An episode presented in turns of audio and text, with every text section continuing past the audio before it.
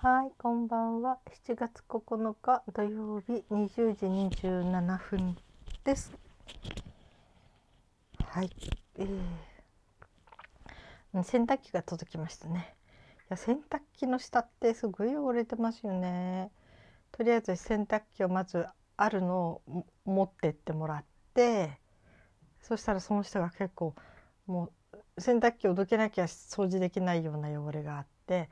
で行ってる間に「あのお掃除しますか?」って言うから「はい」っつって5分くらい待っててくれたのかなその間にさーっときれいにしてそしてまあそれなりにね中古だけど新しめの洗濯機が来て今慌てて回ってますねとにかく昨日洪水状態になった時に慌てて吸い取るのに毛布とかタオルケットでもの水を吸い取って、えーお風呂のお湯にお風呂の溜めてある水の中に突っ込んでたのでまずそれを何とかしなきゃとか思って、うん、で娘と2人がかりでまずね水をある程度切ってそれから洗濯機に入れてで2回ぐらい回して今除湿機で乾燥させてますね。明日もまた山のように洗濯物が溜まってるので、うん、やっぱり丸一日洗濯できないと結構夏は溜まりますよね。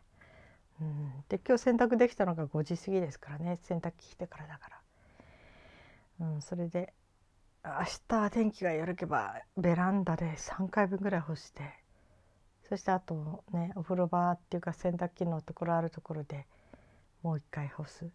っていうことをしなきゃと。うん、この洗濯機についてはねあれですね。あの洗濯機は普通洗濯機置き場ってありますよね。ある程度ね。洗面所の近くだったりお風呂場の近くだったり。そういう頭でいたんだけどすっごい狭い家に一度引っ越した時にね家っていうかアパート流しのの並びに洗濯機の置くコーナーがあってびっくりしちゃってどうしようと思いましたなんか清潔感がないんですよね。まあ今みたいにドラム式で乾燥まで全部っていうんだったらまだ、えー、台所にあってもさほど違和感がないのかもしれないけど、うん、でもやっぱりちょっとねなんかあのキッチンのそばに並ぶように洗濯機置き場があるって結構ちょっとなんかあまり衛生的なイメージとしてはいいような気がしなくてね。うんもうその時は本当に真ん中にオープンラックを挟んで境にね、えー、区切りましたね部屋をね。うん本当にこう並び方って大事なんだなって思いましたね。うん、でこの洗濯機の思い出というか、えー、私がちょっと覚えてるのはね、えー、今から50私が物心ついた時だから60年くらい前の洗濯機なのかしらね3歳ぐらいの時のちょっと洗濯機っていうものが理解できたんでしょうね。で二層式ですよね二層式。えっ、ー、とどうして2層あったんだろうね。えっとあうんと洗うのと脱水用のところとかしらね。うん、そして最終的にはこうねくるくるローラーが回っててねそこを入れてこう絞る手回しで絞る、うん、すごいね手回しでこうローラーに通して、えー、洗濯物を縛っあの水分絞り取って干してたんじゃないかしらね。うん、っていうイメージがありますすごいすごいすごい洗濯機ですね。うん、だから全自動というものになった時には驚きましたよね。うん、すごい便利になりました。それまでにあとね結婚した頃によくその大家さんがといるねあの先輩としてそのおばさんがいろんな話をしてたんだけど特にかくある程度ねその奥さんで本当頑張っちゃう人がいてもうそういう人にはねもう全自動の洗濯買いなさいって勧めるのよって言ってましたね。二層式はやっぱり手間がかかるんですよ。うん、あのー、とってもねだからそこで本当にもう例えば子育て中とかも時間のない時にそれでやって使い切っちゃうよりはもうちょっと初めお金かかってもとにかく全自動放り入れあの入れといたらあとはもう終わるまで何にも手を加えなくていいっていうねそういうものにしとくと本当気持ちが楽になるよって言ってましたね。うん、それから特にもう主婦の人で、えー、ストレスをためがちな人とにかくね十分に何か一つご褒美買ってあげなさいって。もう節約節約節約。だから自分のものは後回し特に子育て中とかね。だからそんな人こそ月1回何か一つでいいから自分に本当に自分が欲しいものとかね自分が嬉しいなと思うこと一つとにかくいつも買ってあげる。これは本当に大事なことよって言ってましたね。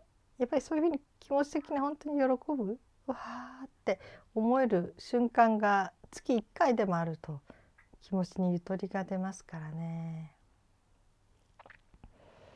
うん、本当にこの子育て中のお母さんの大変さ、うん、まあね夜泣きとかして夜寝れなかったりしてもねえっ、ー、とあのね仕事に出てかなきゃならないお母さんとかね。本当に大変でしょうね。くたくたになりますよね。うん。まあ育児の大変さというのはね本当にいろいろもうその場にいた人じゃなきゃ。やっぱりかなんていうかな。大家族だった頃にはまだ、うん、他にいろんな問題があるにしてもねただ子供とかかりっきりというそういう閉塞感っていうのかな。それは違ったみたいですね。その核家族要するにあの子供とたった二人きりで日中向かい合ってなきゃならない。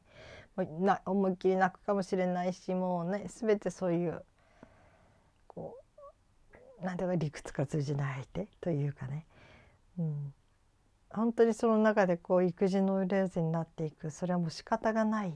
もう本当に密室の中で2人きりで誰に相談することもないお母さんが追い詰められていく。そこで母性信仰みたいのがあってね。母親ならできるはずだとかね。可愛い子供のために何そこまで我慢できないんだとかね。結局結構自分を責めるんですよね。お母さんたちってね。うん、ただでさえ自分を責めるのにね周りの人にまで責められたらもう立つせないですよね。本当にね。だから。うん。本当に孤独みたいですね。あの育児というのは本当にね。いや孤独みたいですね。ってまあ私も一言じゃなくて。私もそうだったけどね。ただ私はいろんな人の助けが借りましたからね、うん、まあ夫も結構手伝ってくれたしね。だから救われたと思うけど、うん。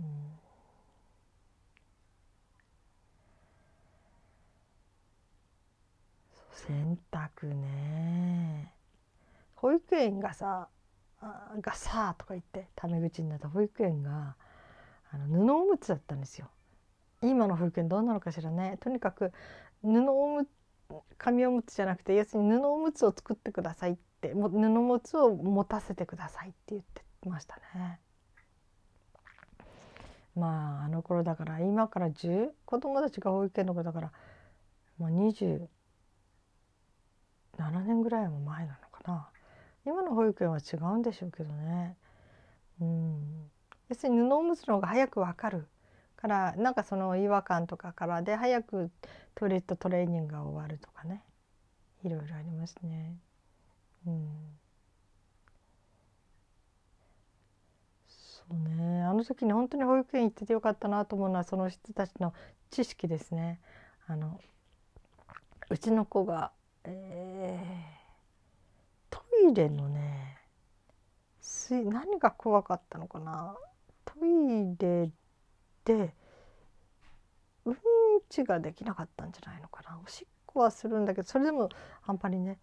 でなんかあの水が流れていやうちもうちも水洗だったのにあうちはあのずっと座った洋式トイレ。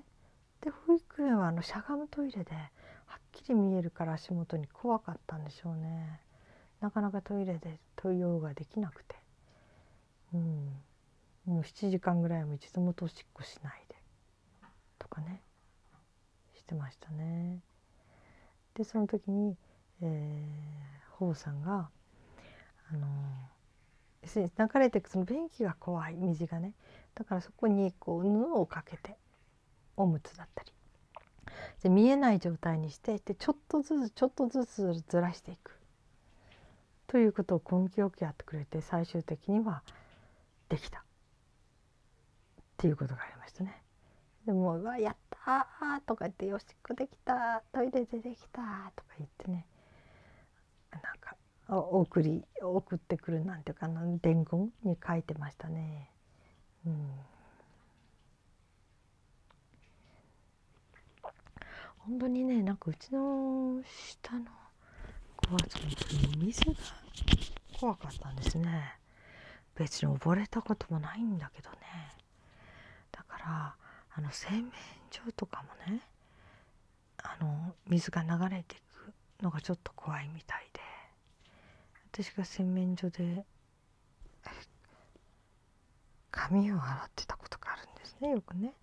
そうすると洗面所のあの水が流れて排水溝あそこからお母さんが流れていっちゃうんじゃないかってすっごい心配して。私が髪が上がってる間中私の足元で私の足をずっと押さえててくれてるんですね。この話今それで恥ずかしがってやがるけどずっとうちお母さんが流れていかないようにってずっと下で捕まえててくれてましたね。なんかあの排水溝がちょっと怖かったみたいでね。なんか朝髪洗ってそのまま排水溝で流れてったらどうしようとか思って、うん、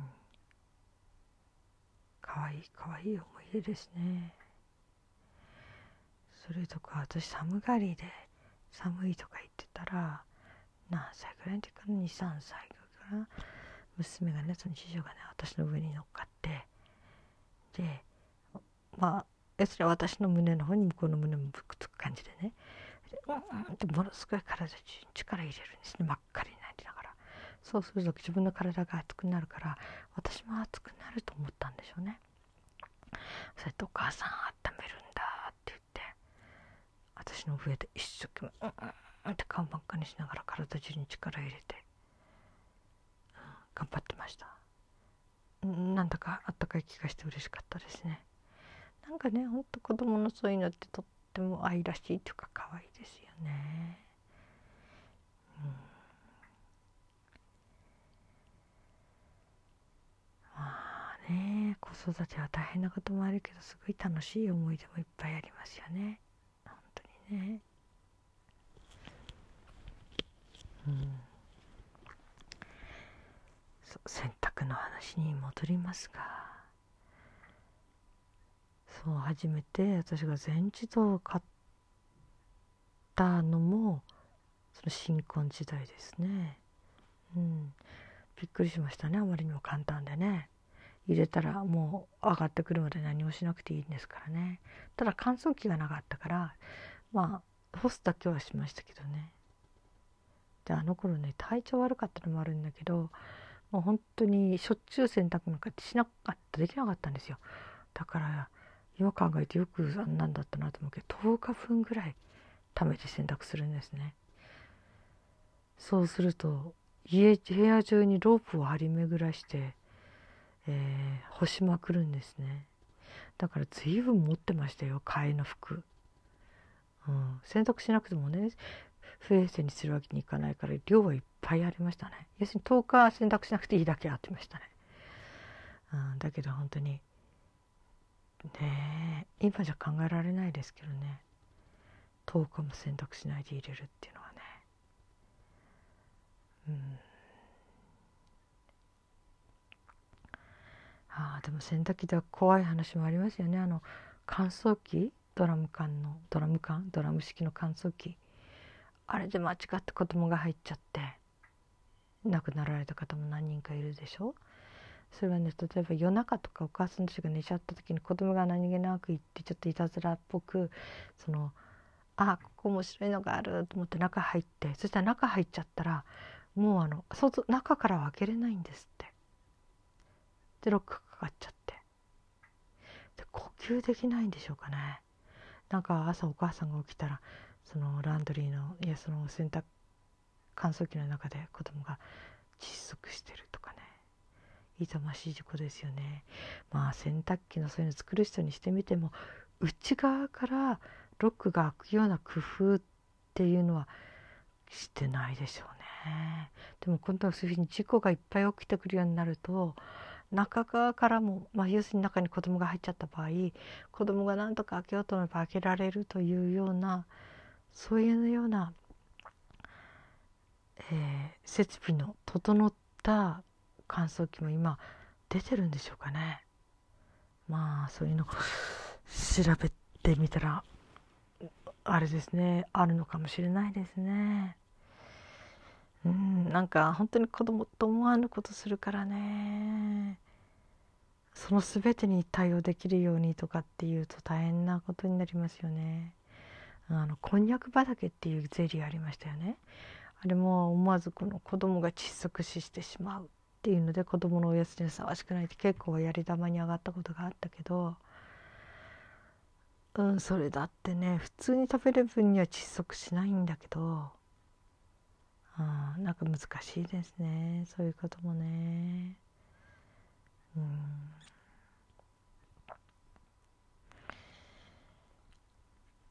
まあ訴えられることが怖いのかもしれないけどちょっと残念だなと思うのはあの昔は私たちが小さい頃はね中学校も小学校も校庭っていうのは開け放してたんですよ。だからよく中学校のグラウンド行ってはみんなで遊んだし小学校のグラウンドも夜はみみんなで遊ぶ場所だったんですね。ところが今は小学校も中学校もグラウンドに放課後人は入れないでしょ。あの子供近所の人の子供たちの遊び場になってないですよね。おそらくあれってその学、えーと、ブランコにして何にしてもそのグラウンドで何か事故が起きた時に学校は責任持てないっていうことなんじゃないかなって私は思うんですけどね。ちょっと寂しい世の中になりましたよね。うん、やっぱりね本当私たちの小さい時にしてもその遊び場でしたね。小学校の校庭も中学校の校庭もね。うん本当に校庭というかグラウンドね本当に今なら他の学校の生徒が遊んでるわけにもいかないし遊べてないでしょきっと放課後とか勝手に。誰でも帰ってこれるようにはなってないんでしょ？まあ入ってきたにしても追い出される。うん。すごく残念なことですよね。うん。そうね。だから海にしてもね海に遊びに行く時は届けを出さなきゃいけないっていうのがありましたね。私たちの子供のが小学校の時に。なんでそんなこと関係あんのと思っちゃいましたけどね。うん。だって海に行くの勝手じゃない家庭のとか思ってそれがなんでいちいち休み中に海に行くこと学校に届け出なきゃなんないのとか思ったし。うん。それから子供たちの校区要するに航空街は一人で歩いて行っちゃダメとかね。放課後とか。そういうこともちょっと想像つかなかったですね。なんで？ちょっと過保護にも程があるんじゃないかって思ったぐらい。私口良くないですね。悪いですね。私がちっちゃい時はもうとにかく私の学校は遠くだったので小学校1年生なのにバスに乗っってそれから市電に乗ってまたバスに乗って乗り継いでいきましたね。ランドセル背負って小学生でね。あなんかそういう時から見るとその校区外に出ちゃいけないとか。なんか今の子供たちを縛ってる学校のルールって想像なんかびっくりしちゃうもの多いですね。みんな怖いんでしょうかね。なんか事件が起きた時のその所在責任なんか大事なことを忘れて、うん、そうねあるね。私不登校の子供が不登校だったので先生たちと割と個人的に話せる、うんまあ、家にも訪ねてきてくれるしねことがあったんだけどでもその時に言ってましたよね。今の学校は本当に本末転倒だって。放課後は本来はね先生がある程度時間があって子どもたちが遊びに来たり勉強見てやったり放課後と子どもは先生と触れ合える時間だったのに今は放課後は会議会議で全くその時間がないってこれは本末転倒だって言ってましたね。